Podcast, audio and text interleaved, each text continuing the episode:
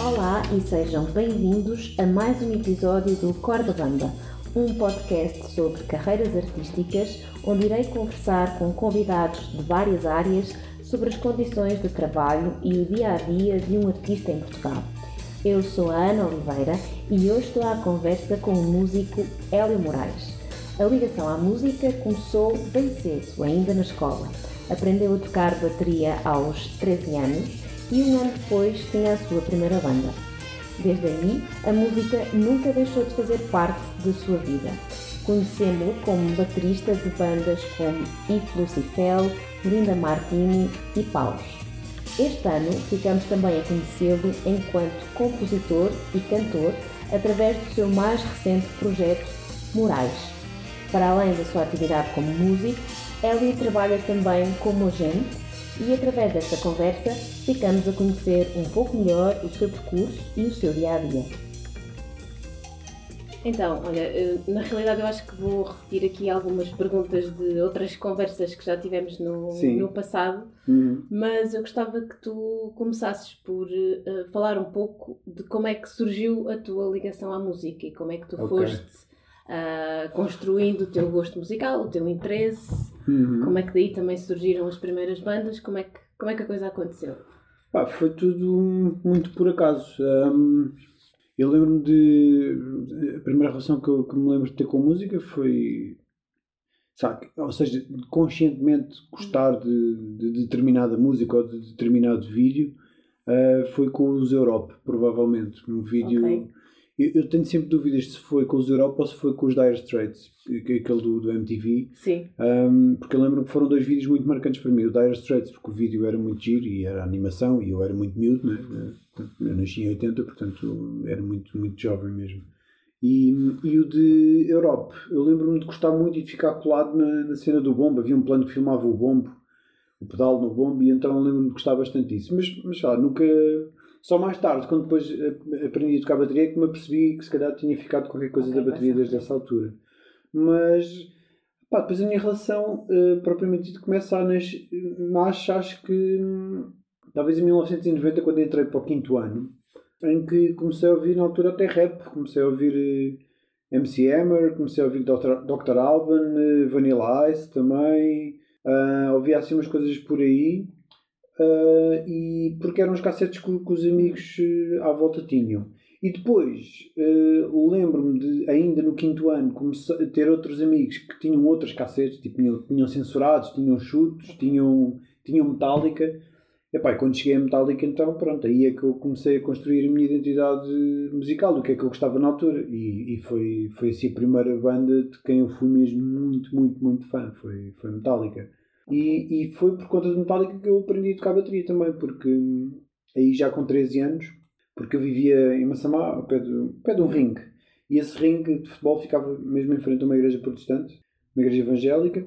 E, e, havia um rapaz lá que tinha 17 anos na altura, portanto ele tinha mais 4 anos que eu, mas como nós nos cruzávamos todos no ringue, ele sabia perfeitamente que eu adorava Metallica, ele também adorava Metallica, e uma das formas de evangelizarem os miúdos eh, de, de, do bairro era hum, com a aprendizagem do, do, do, do, do instrumento. Okay. E, e ele dava aulas de guitarra na igreja, e eu disse: Ok, sim, gostava de aprender um instrumento, mas gostava de aprender a tocar bateria.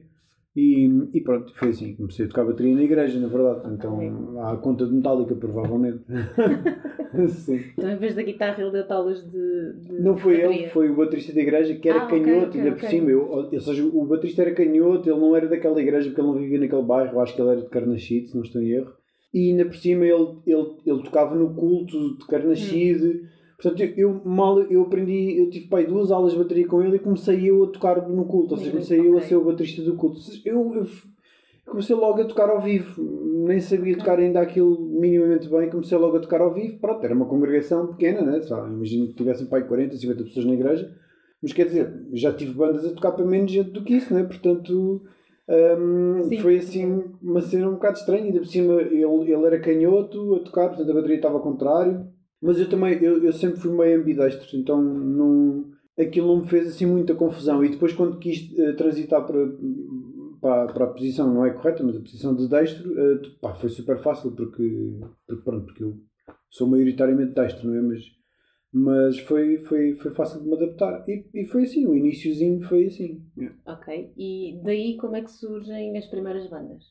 As primeiras bandas, olha, a primeira banda eu tinha 14 anos, estava no sétimo ano, acho eu, portanto 10, 11, 11, 12, 12, 13, 13, 14, exato, estava no, sétimo ou no oitavo, talvez já. Uhum. E eu tinha um colega de turma que era o Marcos, que tinha uma banda com o Rui, o Rui Carvalho, que é o filho Sim. da mãe.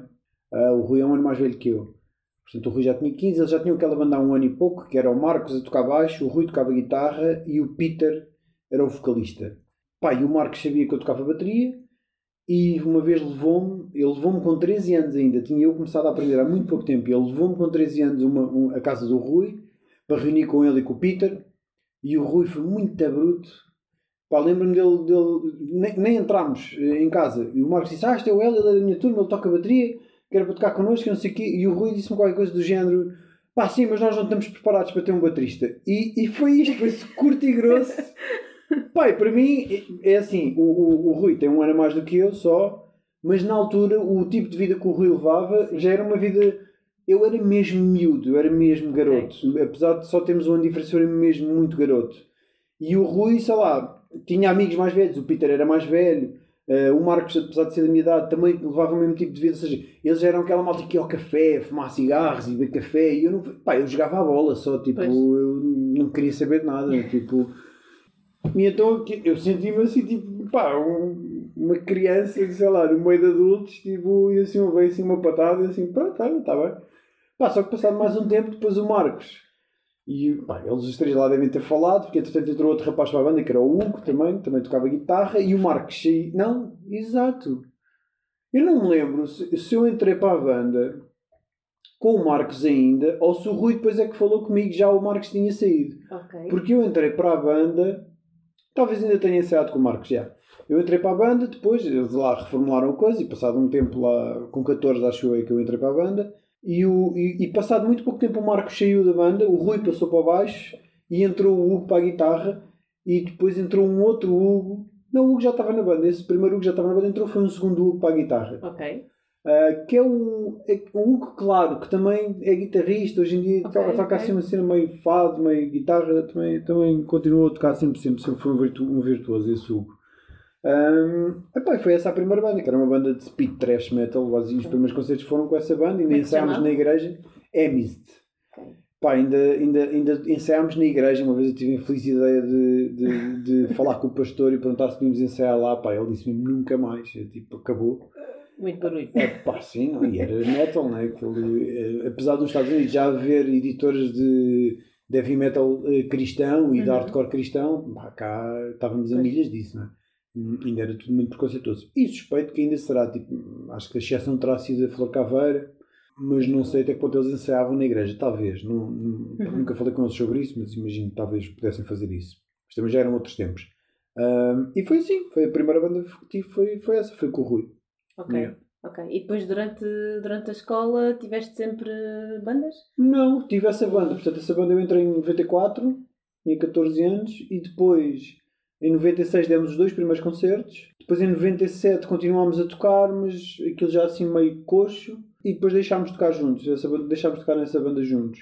Depois, em 97, eu tentei fazer uma banda com o Rui e com outro, outro amigo que era o Bruno, que curiosamente tinha uma banda com o André de Linda nessa altura. Ok. Uma banda de, já de hardcore. Eu estava no metal, ele estava no hardcore.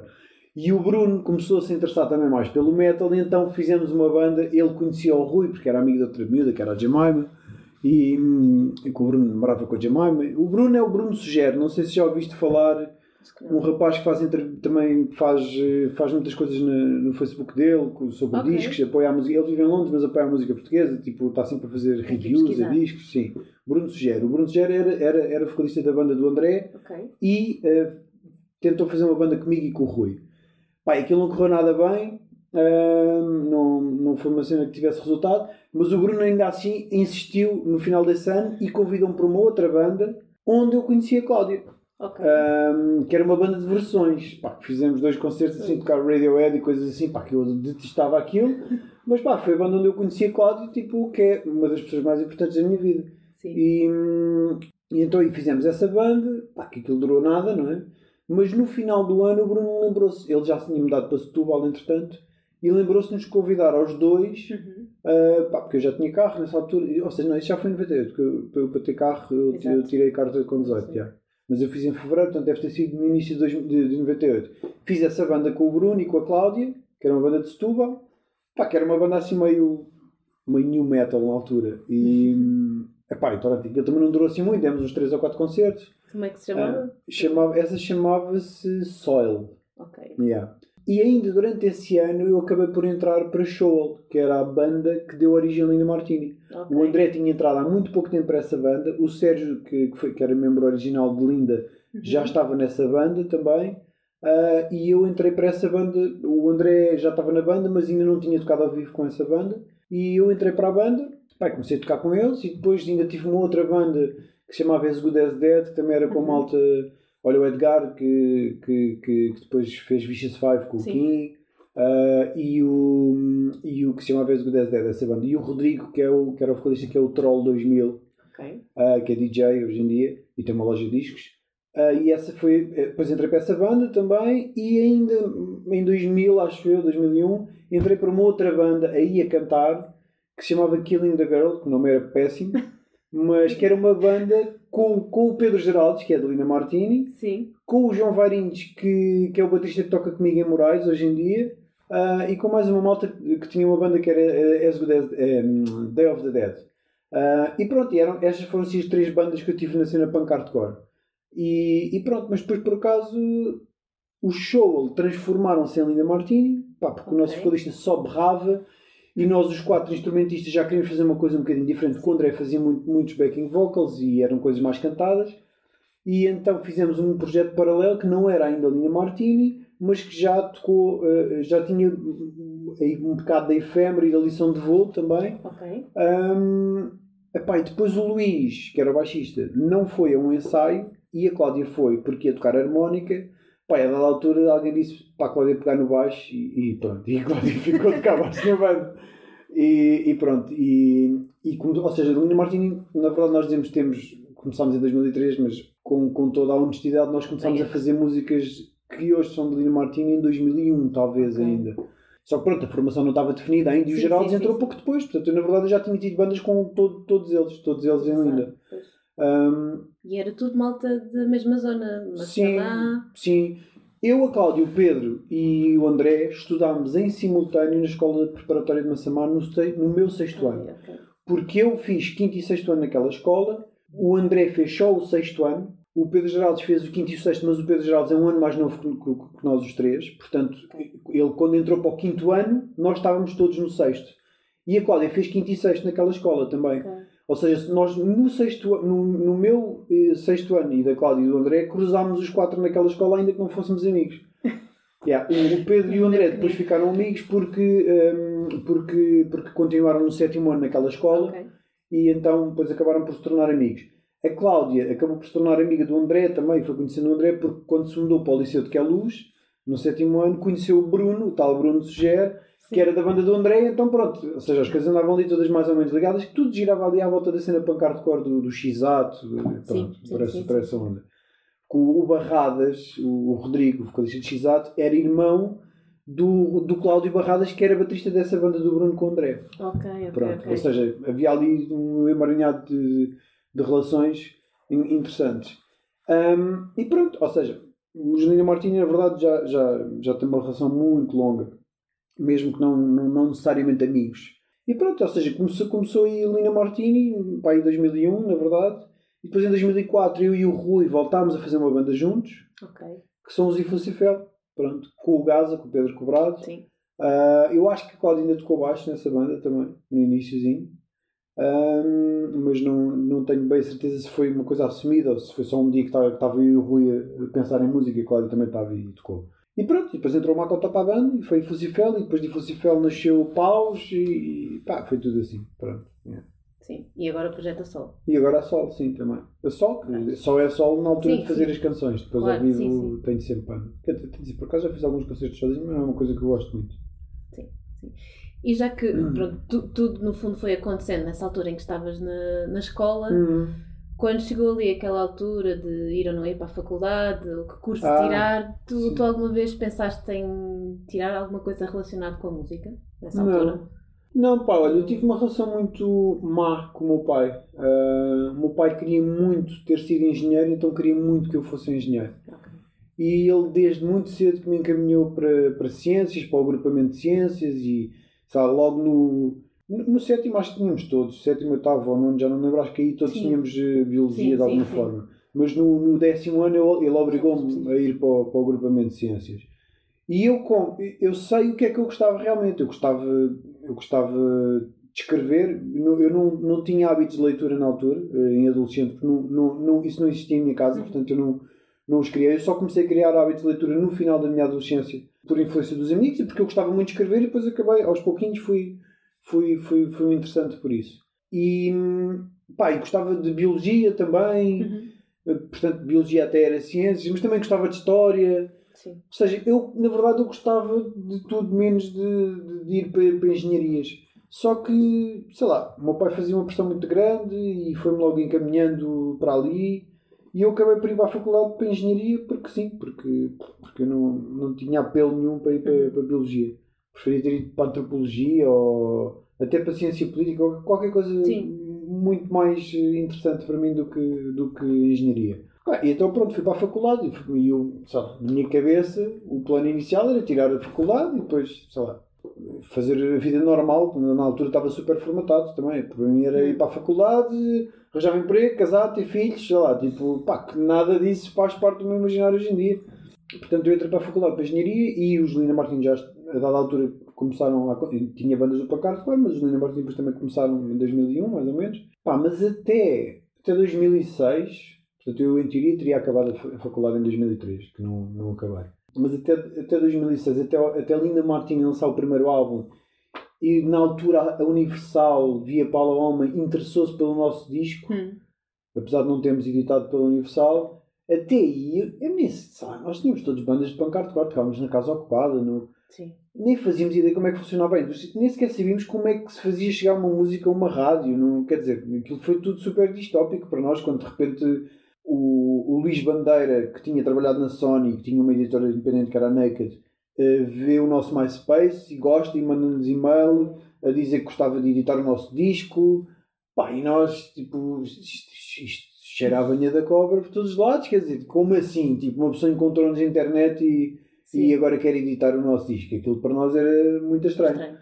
Mas a verdade é que pronto, editou o disco de facto e, e, e entregou eh, as nossas maquetes na altura à, à, à rádio, ao Henrique Amaro. O Henrique Amaro achou que, que o Amor Combate seria um bom single, apesar de ter 5 minutos, pá, e, e foi esse o início. E a partir daí o bicho ficou instalado e Fucifel começou a tocar também nesse ano, e, em 2005 ainda.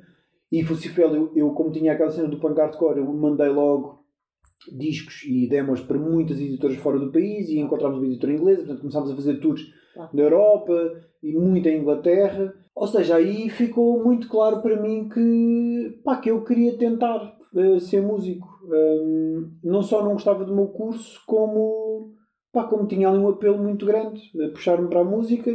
Eu sabia que era muito difícil, que era praticamente impossível viver da música em Portugal, ah, mas gostava-me a ideia de desistir sem tentar. E, pá, porque eu via as bandas, as outras bandas da cena mais, mais punk hardcore que vinham cá Uhum. tocar, sei lá, lembro-me de Arms às Snakes que eu marquei na ZDB e depois em mais sítios.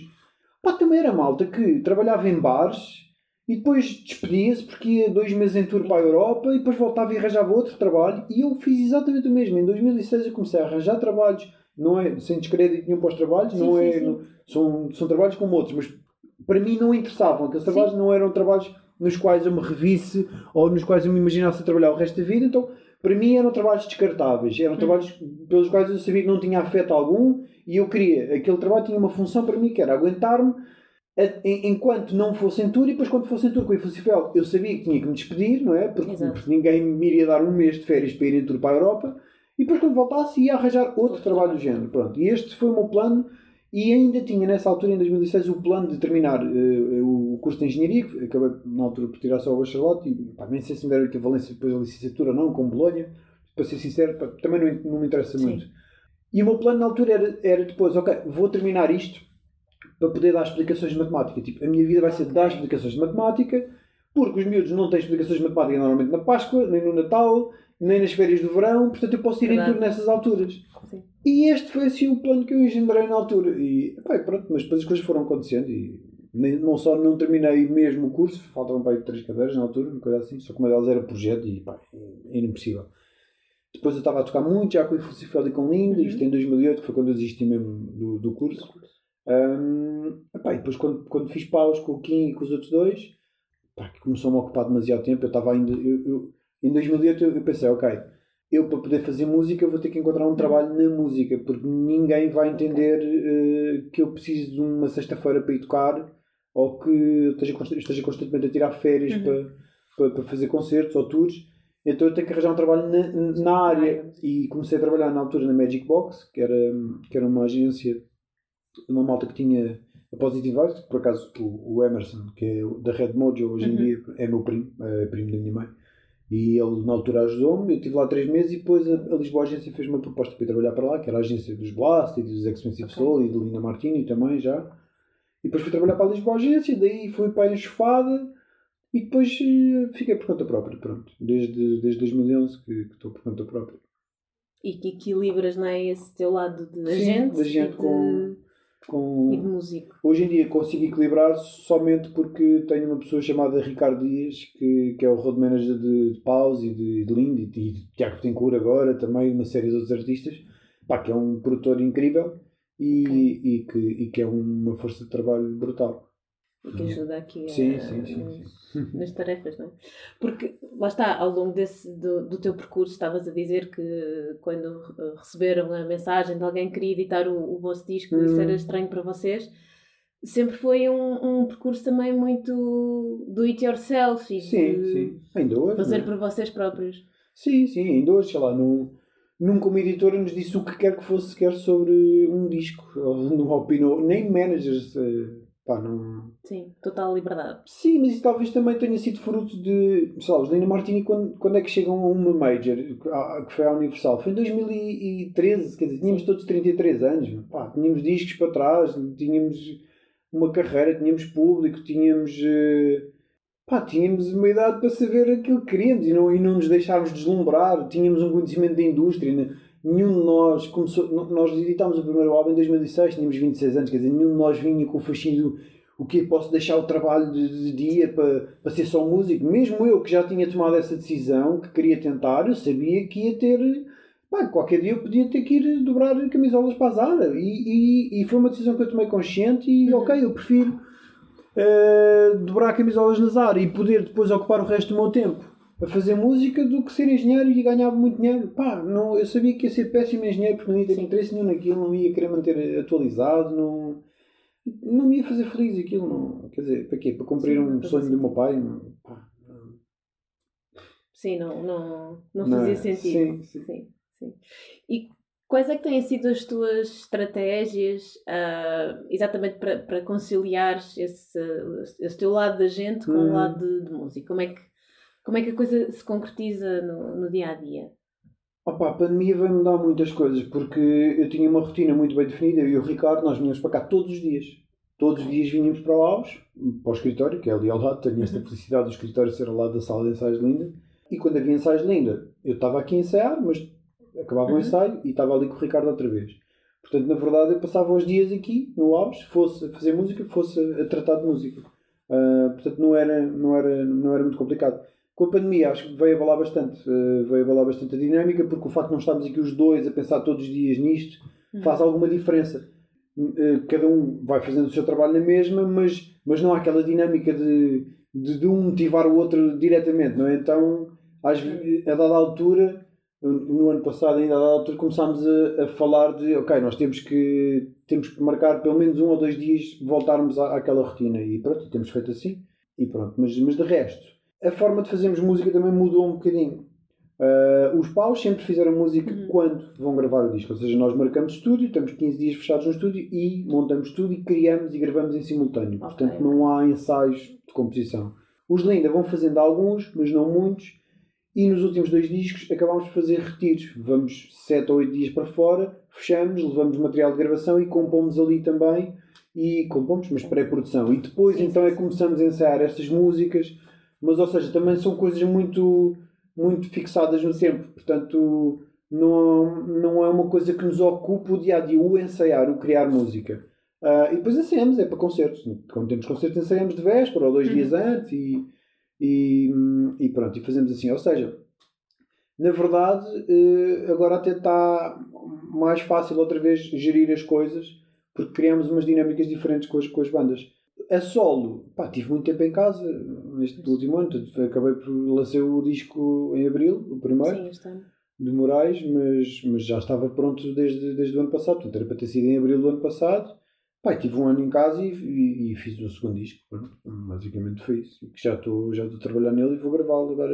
Vou começar a gravá-lo em breve. Não vou, não vou terminá-lo de gravar em dezembro, mas, mas vou começar a gravá-lo nessa altura. Sim, sim. E foi precisamente com Moraes que também deste aso uh, ao teu lado de compositor e de escritor de canções. Sim, sim. Pá, nós, nós em Linda compomos, em Paus, compomos todos. Eh, porque estamos todos ali em simultâneo e todos sim. opinamos sobre o instrumento de todos. Uh, em Linda é uma coisa mais do instrumental estarmos aqui todos a partir cabeça e, e, e, pronto. Mas é uma coisa, ou seja, eu estava dedicado à bateria uhum. e o André à guitarra, o Geraldo à guitarra, a Cláudia ao baixo mas não havia nenhuma música que tivesse sido eu a chegar com a música toda feita de casa ou com a base toda feita de casa. Depois, depois de começar a, a compor, sim, de facto, por acaso, o, o, as coisas novas ainda temos estado a fazer já coisas que já foram, já, vi, já vieram, há uma música no, nas últimas que fizemos que sim, que foi uma música que eu, que eu fiz sozinho, a base, né? depois a música tornou-se outra coisa também. Mas, mas precisamente por isso, porque comecei a compor mais uh, sozinho. Uh, comecei a investir muito em material e fui comprar coisas e teclados e mais uma série de coisas e, e, comecei a criar o gosto por compor, porque eu já compunha há muito tempo, não é?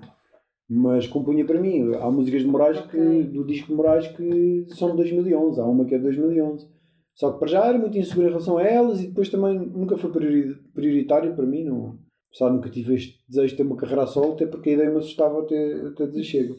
Mas, e porque eu não sou, eu não sou nem, nem um décimo a tocar teclado do que sou a tocar bateria, não é? então não é uma coisa na qual eu estivesse assim tão confortável quanto isso. E então foi um processo que, que acabou por se, por, por se concretizar porque, pá, dada altura já era absurdo eu ter pá, umas 15 ou 16 músicas e também não fazer nada com elas, não é? Então comecei a gravar umas demos e fiz uma triagem com, com a malta do House e depois com o Bank do, dos Buganis, que foi quem produziu o disco. E pronto, só que, só que é um disco que foi, foi sendo composto ao longo de muitos anos e, e não foi um disco que me trouxesse uma rotina de composição, porque eu compunha quando calhava, num, okay. sei lá, às vezes chegavam um ensaio de Linda mais cedo que os outros e punha-me a tocar piano, não sei o quê, e, e ah, gosto disto e gravava, mas nem pensava, tipo, tenho que acabar, tenho que pegar nisto e acabar esta música. Pá, hoje em dia não é assim, desde Desde, desde o ano passado eu toco todos os dias e eu escrevo todos os dias e estou a pensar em músicas todos os dias e Criar, pá, mudou, rotina. Sim, mudou mesmo. Comecei a tocar a guitarra também, que ajuda a ter uma guitarra em casa. Eu não tenho um piano em casa, tenho um tecladito, um tecladito, mas não é a mesma coisa. E, pá, e com a guitarra em casa comecei, comecei a tocar a guitarra e a compor pá, todos os dias, praticamente. E por isso foi muito, foi muito fácil fazer este, este, este segundo disco. Foi mesmo muito fácil, muito rápido. Uh, também percebi uh, outra forma de escrever, uh, sei lá, foi outra forma de compor as melodias de voz também. é um disco bastante diferente. Este vai ser um disco bastante diferente. Do, não sei se as pessoas vão ver grande relação entre um e outro, para ser sincero. nem, nem, nem na forma de composição, nem, nem no tipo de letras, nem sequer na, na parte plástica da coisa, mas não sei nós músicos achamos sempre que uma coisa é muito diferente da anterior e depois às vezes o público ouve e diz, ah, mais do mesmo. Pá, portanto, não sei. Sim, é logo, relativo, não é? Logo veremos, sim, sim, sim. Sim, ok, ok. Lá está, presumo que os teus dias também não sejam todos iguais uns aos outros, não, mas não. se tivesse aqui que descrever quase como se fosse um diário, como uhum. é que é um, um dia, dia normal, entre aspas, trabalho, como é que seria? Então, olha, eu acordo, vejo a Leonora tomar um pequeno almoço, porque eu não tomo, bebo café, uh, depois faço exercício, há, períodos em que estou mais ativo do que outros, pronto, mas claro. depois venho, venho para o estúdio e ou vou trabalhar no Booking uhum. ou venho para aqui. Normalmente agora quando venho para aqui é ou porque está muita gente e eu quero estar sossegado a trabalhar, mesmo que seja no Booking, ou porque tenho mesmo coisas para terminar, ou, ou sei lá, este ano eu e Kim fizemos uma música para a James. Uhum. estava muito focado no meu disco também. Portanto, às vezes havia coisas que eu queria experimentar aqui, fossem teclados, fossem guitarras, das demos, etc. Mas, mas pronto, é isso. Normalmente venho para cá. Mas nem sempre venho de manhã, na verdade. Na verdade, agora estou a dizer isto, mas a rotina mudou, mudou um bocadinho. Eu tenho vindo mais depois do almoço. Tenho, tenho okay. Em casa, fico, de manhã tenho ficado mais a tocar okay. e a fazer as minhas coisas. E almoço em casa e depois tenho vindo para aqui trabalhar eh, mais no Booking. É, eu diria que é mais, mais assim, hoje em dia. Yeah. Mas não é muito rígido. Às vezes faço o contrário. Às vezes venho logo, se o Ricardo está aqui dia logo de manhã e temos coisas para tratar, venho de manhã e quanto muito ao meio da tarde venho para aqui tocar um bocadinho sozinho. Mas vou repartindo, vou repartindo assim, yeah. Mas nunca, nunca saio daqui tarde. Não, é muito raro sair daqui depois das 7. Não, eu não sou muito notívago, não, não produzo nada de, de noite. Eu acordo muito cedo, na boa. Acordo okay. 7 e meia, 8 eu estou super desperto. Ok, ok. Mas os ensaios, eh, imagino que se calhar aconteçam mais ao final do dia, quando há não, ensaios, ou não? Não, não os pais costumam ensaiar à hora do almoço e os, ah, linda, okay. e os linda ensaiam diurno, eh, porque okay, todos somos okay. essencialmente músicos. Então, mesmo a Cláudia sendo ilustradora, Sim. e o André fazendo trabalhos de copy também, e o, o Pedro é mesmo só músico. Toca com Linda, toca com Carminho, tem a cena de mão verde com a Capicua. Uhum. E eu também só trabalho na música e giro os meus horários, portanto. Sim, é flexível. Ensaiamos sempre durante o dia. Pá, e eles têm os miúdos também, que têm que ir buscar à escola ao final da tarde, portanto não há, não, há, não há essa rotina de ensaios noturnos. Aliás, até com Moraes, às vezes tem que ensaiar à noite, porque uh, o Ferrador tem, é produtor e, e, e, tem um estúdio, mas, mas tem uma agilidade maior. Mas o, o Varinhos é, é, Ele tira Sociologia, portanto trabalha na, na Santa Casa e, e tem um horário de trabalho mais, mais rígido. Normalmente ensaiamos assim a partir das 6, yeah, com Moraes. Um, que é uma cena que de início me, atrofia um bocadinho as rotinas porque eu, pá, eu gosto de estar em casa um, ao final da tarde. Mesmo seja para sair, mas tipo. Sim, sim, sim, sim. Ter um, momento de desligar e descansar. Sim, sim, sim. Sim, acho que é saudável. Sim. sim. Um, o que é que tu achas que hoje em dia é ser músico e no teu caso também a hum. gente em, em, Portugal? O que, é que, que é, o que é que isso implica? O que é que isso pressupõe? Pá, ser músico implica teres a noção que tens que ser mais coisas do que músico só. Porque, pá, porque é muito difícil mesmo, especialmente se fores músico hum, em banda, em que, em que haja co-autoria, co-composição, ou és uma banda muito grande mesmo e que, gera, e que toca muito e que gera muito de direitos de autor, ou então pá, é difícil tu viveres só de, só de música, só de fazeres música. Um, porque lá está, estás em coautoria, tipo, os direitos de autor são divididos por todos, uh, os cachês são divididos por todos e, e, de igual, não é? Portanto, acaba por ser mais difícil. Pá, se, se, me perguntas se eu conseguiria pagar as contas só de Linda Martini, Sim, provavelmente, mas se tenho um azar e tenho que ir ao dentista, se calhar uhum. já não tenho para isso. Okay. Se não tenho carro, mas se estraga qualquer coisa no carro, também se calhar vou estar aflito nesse mês. Portanto, pá, em último resultado, eu já vivi com menos do que aquilo que faço com a Lina Martini, não é? Mas, sim. portanto, óbvio que conseguiria, pá, mas também tenho 41 anos, né? também, quer dizer. Claro. Uh, e, e tenho uma profissão instável, portanto também uh, chega uma altura tu, tu tens, tens, tens, tens de ter mais income porque tens que juntar dinheiro para imponderáveis, como uma pandemia, por exemplo. Um, e então não chega, é muito difícil viver só de uma banda. Pá, se fores só um projeto a solo, estou-me a disparar nomes à toa, sem sequer sim, os conhe sim, sim, conhecer os rendimentos deles, mas imagino que seja diferente para um David Fonseca, para uma Rita Red Shoes, porque são, são autores em nome individual, não é? tipo, os projetos são deles, portanto, claro que estaremos a falar de, de outro tipo de income de direitos de autor e, e mesmo de, de caixas, portanto, há de ser uma realidade um bocadinho diferente da nossa, de Lino Martini, uh, apesar de, sei lá, eu agora ter um projeto a solo e o André também ter, e, pá, mas mesmo assim, uh, são, são, são coisas muito mais indie, muito mais uh, específicas, Sim. não é? Portanto, é difícil ser músico e acho que ser músico é ter essa consciência, ter consciência de que podes ter que ser outras coisas além de seres músico, ou ter muitas bandas, ou seres músico contratado, pá, que é uma coisa que eu não me vejo a fazer e não é que não me vejo a fazer porque, porque não tenho capacidade para isso, mas é não tenho coração para isso. Não, hum, então não sim. fazer outras bandas sim, faço na boa, mas, mas e isto não tem que ver com ego, tipo, estar, estar a tocar Sim. ao serviço de alguém, não tem que ver com isso. Já gravei baterias para, para artistas que têm menos exposição do que Lina Martini. E, e tipo, e Diego pus zero. Tipo, queriam Sim. que eu fizesse o ritmo de determinada forma e eu fiz o ritmo de determinada forma. Tipo, estava ali com uma função, como executante. Portanto, não, não, não tem que ver com isso. Mas eu não gosto, enquanto espectador, de olhar para um palco e ver alguém a fazer frete. E isso seria eu se eu fosse músico contratado e estivesse num projeto pá, que não me dissesse muito, não é? Então, por isso é que não me faz sentido e falar da cena do coração, porque não, não era uma coisa.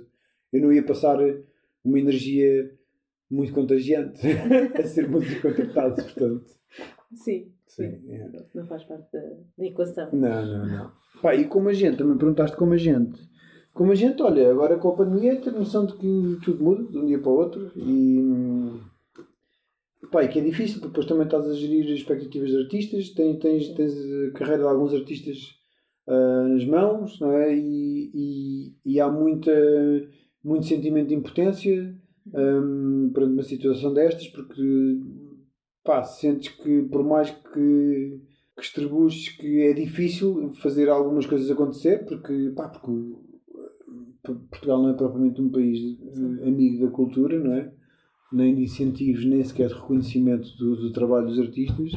Portanto, fica difícil, tu percebes que tens uma série de barreiras um, para conseguires uh, trazer algum conforto aos artistas que trabalhas no meio de uma pandemia. Mas, mas pronto, pá, vamos, vamos, vamos conseguindo fazer o que temos conseguido fazer. Sim, sim. E como é que tu lidas? Uh, isto, claro que não é, infeliz, infelizmente, não, é cada vez mais comum hum. fora da música, fora hum. da, da, cultura ou das, das áreas artísticas, é cada vez um traço mais uh, habitual em qualquer área. Mas hum. como é que tu lidas com, com essa incerteza e com essa instabilidade que estavas, que estavas a falar? Ou como é que tu tens lidado, não é? Ao, longo, ao longo do tempo, mesmo pré-pandemia? Opa, olha, eu apesar de tudo na pandemia. Uh não vou dizer que tive sorte porque eu deixei de poder fazer essencialmente aquilo que mais gosto de fazer, que é dar concertos. Mas, mas não tive o azar que algumas pessoas tiveram, no sentido em que, sei lá, o ano passado financeiramente não me afetou uh, uhum. e este ano também não me está a afetar uh, praticamente.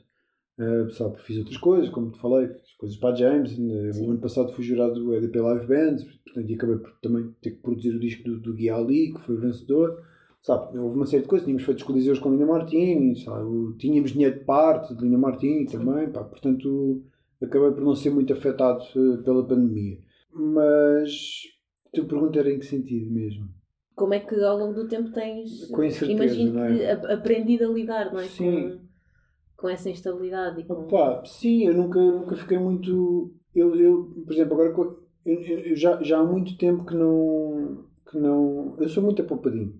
Uh, portanto, eu sempre podia pôr algum dinheiro de parte. Eu vivo com muito pouco e, e sem qualquer desrespeito por quem vive Sim. com menos, mas, mas eu, para aquilo que ganho, eu, eu giro o meu mês com muito abaixo do, daquilo que eu, que eu ganho. Pá, porque, precisamente porque eu não quero voltar a um sítio em que vivi até 2014, uhum. em que chegava a janeiro e a fevereiro e se algum amigo me dissesse, olha, bora jantar fora, eu, não, não posso. Não, não posso ir jantar fora. Ou se tivesse o tal azar de ter que ir ao dentista, estava tramado nesse mês. Ou tinha que pedir dinheiro emprestado e depois pagava mais à frente quando, quando voltasse a ter algum a mais. Uh, e desde 2014 é que eu comecei, acabei por, por ganhar alguma estabilidade e comecei a conseguir deixar algum dinheiro de parte numa fase inicial eu consegui juntar dinheiro e depois o inverno era uma seca sempre, não é? Pois. E acabava por gastar o dinheiro que tinha, que tinha deixado de parte, mas a partir do ano seguinte, a partir de 2015, eu consegui finalmente ir juntando algum dinheiro. Porque faço esse esforço de viver com um pouco. Não, sei lá, imagina, eu, eu, eu assim, só para dar um exemplo, eu, eu acabo por me gerir durante o mês com pouco mais do dobro da minha renda minha renda é X e eu uh, ponho outro tanto, um bocadinho mais, ligeiramente mais do que, do que o valor da renda, na minha conta. E passo de uma conta para a outra e é assim que eu, que eu, que eu me giro durante o mês. Claro que às vezes preciso comprar um instrumento, óbvio que vou, vou, vou ao dinheiro que não, que não uhum. passo para, para a conta corrente, mas, mas claro. pronto, mas, mas giro o meu dia a dia com, com isso. Porque, precisamente por isso, porque eu não quero uh, ter essa sensação outra vez de estar à rasca de dinheiro. Não, não, não quero Sim. mesmo. E, e por isso sou poupado e vou deixando dinheiro de parte e então isso faz com que eu já não experiencie essa sensação há algum tempo. Experienciei outra vez no início da pandemia porque fiquei sem perceber o que é que isto ia ser e como é que ia ser e, e não sabia como é que ia ser, se ia ter um ano fixe ou se não ia ter um ano fixe. Ah, aquela cena da EDP estava já a andar, mas eu pensei, eles vão mandar isto abaixo, não vão mandar isto abaixo. Ou seja, houve ali um mês para aí que eu me senti assim um bocadinho atrapalhado. Depois, pá, as coisas foram correndo hum, e pronto, e olha, e pá, e o último reduto que eu pensei a dada altura foi, pá, se correr tudo mal, olha, pego no pouco dinheiro que tenho de parte e pá, compro uma casita pequena fora de Lisboa e venho a Lisboa quando for para, para trabalhar, para tocar. Sim. E então pronto, é isso, pá. Mas é uma incerteza grande, sempre, sim. Mas, mas eu acho que já fiz as pazes com isso de alguma forma. Pá, não sei, se tudo correr mal, Sim. pá, não, já curti muito. Já, já me diverti, já fui feliz a fazer uma coisa que gosto, por isso acho que, sei lá, acho que fazia isso. Ia para um sítio mais barato e vivia com pouco, não sei. Sim, já não é uma coisa que te causa assim propriamente ansiedade. sim, ou- sim, sim. não. Hoje em dia acho que não. Ok, boa, boa. E que projetos é que tens assim para um futuro próximo? Bom, para já temos estado a preparar coisas de linda. ah, temos estado a discutir a vida dos paus também, para o ano que vem, como é que vai ser, como é que não vai ser. E tenho estado a trabalhar essencialmente, agora tenho estado a trabalhar essencialmente no, no resultado de- das gravações de Linda e, e no, no meu segundo disco a solo. E de ir agora no final do ano ter com o Bank de- dos Bulgarins, outra vez. Desta vez eu outra vez gravei tudo cá e depois reunimos lá três dias só para alinhavar ali algumas coisas, mas depois fomos trabalhando à distância outra vez. Ok. Desta vez eu vou lá ter com ele e vamos gravar eh, a maior parte das coisas lá. Vou ter que gravar muitas coisas cá depois também. Mas, mas pronto, mas vou, vou passar lá mais tempo com ele. Vou estar lá aí duas semanas com ele, só a trabalhar neste disco. E depois vou estar, eh, vou estar lá mais umas duas ou três semanas, eh, mas aí em São Paulo e, e vou, vou aproveitar para estar lá com amigos e, com, e também ter algumas. algumas... Férias. Não, nem, Ah, nem ok. tanto férias. Férias também vou ter, sim, um bocadinho, mas, mas reuniões de trabalho mesmo Ok, também. ok, sim, aproveitar a viagem, sim. Sim, sim. Ok. O que é que tu te imaginas a fazer daqui a 10 anos? Sim, sei lá. Não sei mesmo responder. Gostava de ainda ser feliz a tocar. À luz do que eu sei hoje, acho que sim. Mas, pá, as coisas podem mudar, portanto nunca se sabe. Mas eh, vejo-me a fazer música sozinho, vejo-me a fazer música em banda, isso é uma coisa que eu me vejo sempre a fazer. Acho que me vejo com Linda Martini na boa. Com Paus também, sinceramente, vejo-me na boa, porque, porque também quando vamos para estúdio, quando nós decidimos fazer um disco, fazemos e pronto, e, e- e é fácil. Pá, e vejo-me a fazer música sozinho cada vez mais também, ah, enquanto tiver coisas para dizer também, quando deixar de ter coisas para dizer. E também me vejo escrever para outras pessoas, na boa. Não- já, já fiz agora também algumas participações eh, com, com algum. Vai ser um disco agora dia 29, por acaso, não sei se dia 29 é antes ou depois disto passar, mas de, Vai ser de antes. setembro. Vai ser Yeah.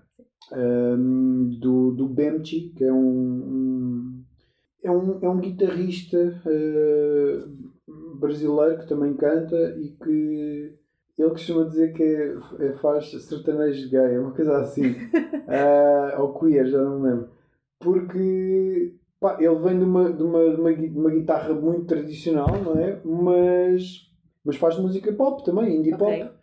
E ele convidou-me para cantar, eh, que é uma coisa engraçada. Eu no Brasil estou a experienciar a coisa de ter uma segunda vida. Tipo, a maior parte das pessoas no Brasil conhecem-me como Moraes e não Ok, necessariamente como o baterista de, de pausa ou o baterista de Lina Martini. sim. Então é bem engraçado isso, sei lá, tipo, já, já acabei por cantar em dois discos, também cantei num disco do Pais, que é, que é um artista também de Recife, pernambucano, e é engraçado, de repente o pessoal convida-me para cantar, eu assim, pronto, está bem, ok.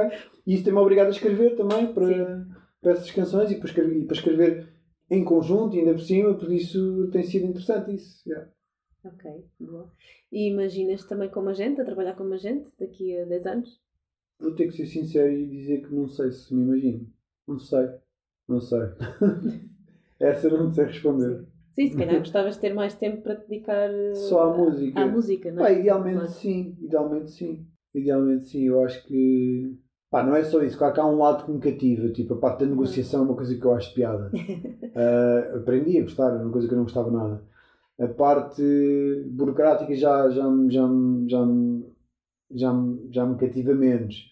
Uh, a parte de ter que lidar com o cinismo, uh, ainda menos. Por isso há, há muitos lados nesta parte de ser agente que me incomodam e que me vão incomodando cada vez mais. Depois há um lado de mim que também gosta de, de ajudar outros artistas com o pouco que eu possa saber, então sei lá, ainda me vai motivando, mas não sei se isso vai durar para sempre. Não, não sei. Sim. sim, sim. E agora, já, já para terminar, o que é que dirias a alguém que está a começar ou a pensar começar uma banda, uma carreira na música? É pá, tenham um, um trabalho em paralelo. Sim. Façam a música que, que vos apaixonar por uma razão, porque se forem fazer música só com a intenção de bater, de se tornar viral, é ok, é uma via. Mas se não conseguirem, uhum. vão só ficar desiludidos. Se fizerem música que gostem de ouvir e com a qual se relacionem e não bater, pelo menos fizeram uma coisa da qual se orgulhem e gostem. E há um equilíbrio emocional que, que se consegue atingir, talvez. E eventualmente há umas pazes com a ideia de ser músico nos tempos livres. Como há milhares de pessoas e milhares de músicos e milhares de discos que nós ouvimos e que são discos das nossas vidas. Se fizerem uma coisa de qual, da qual gostam e da qual se orgulham e, e, e bater, pá, melhor ainda. Portanto, eu, eu iria sempre pelo fazer coisas de que gostam. Yeah. Okay. Obrigada. Nada, obrigado.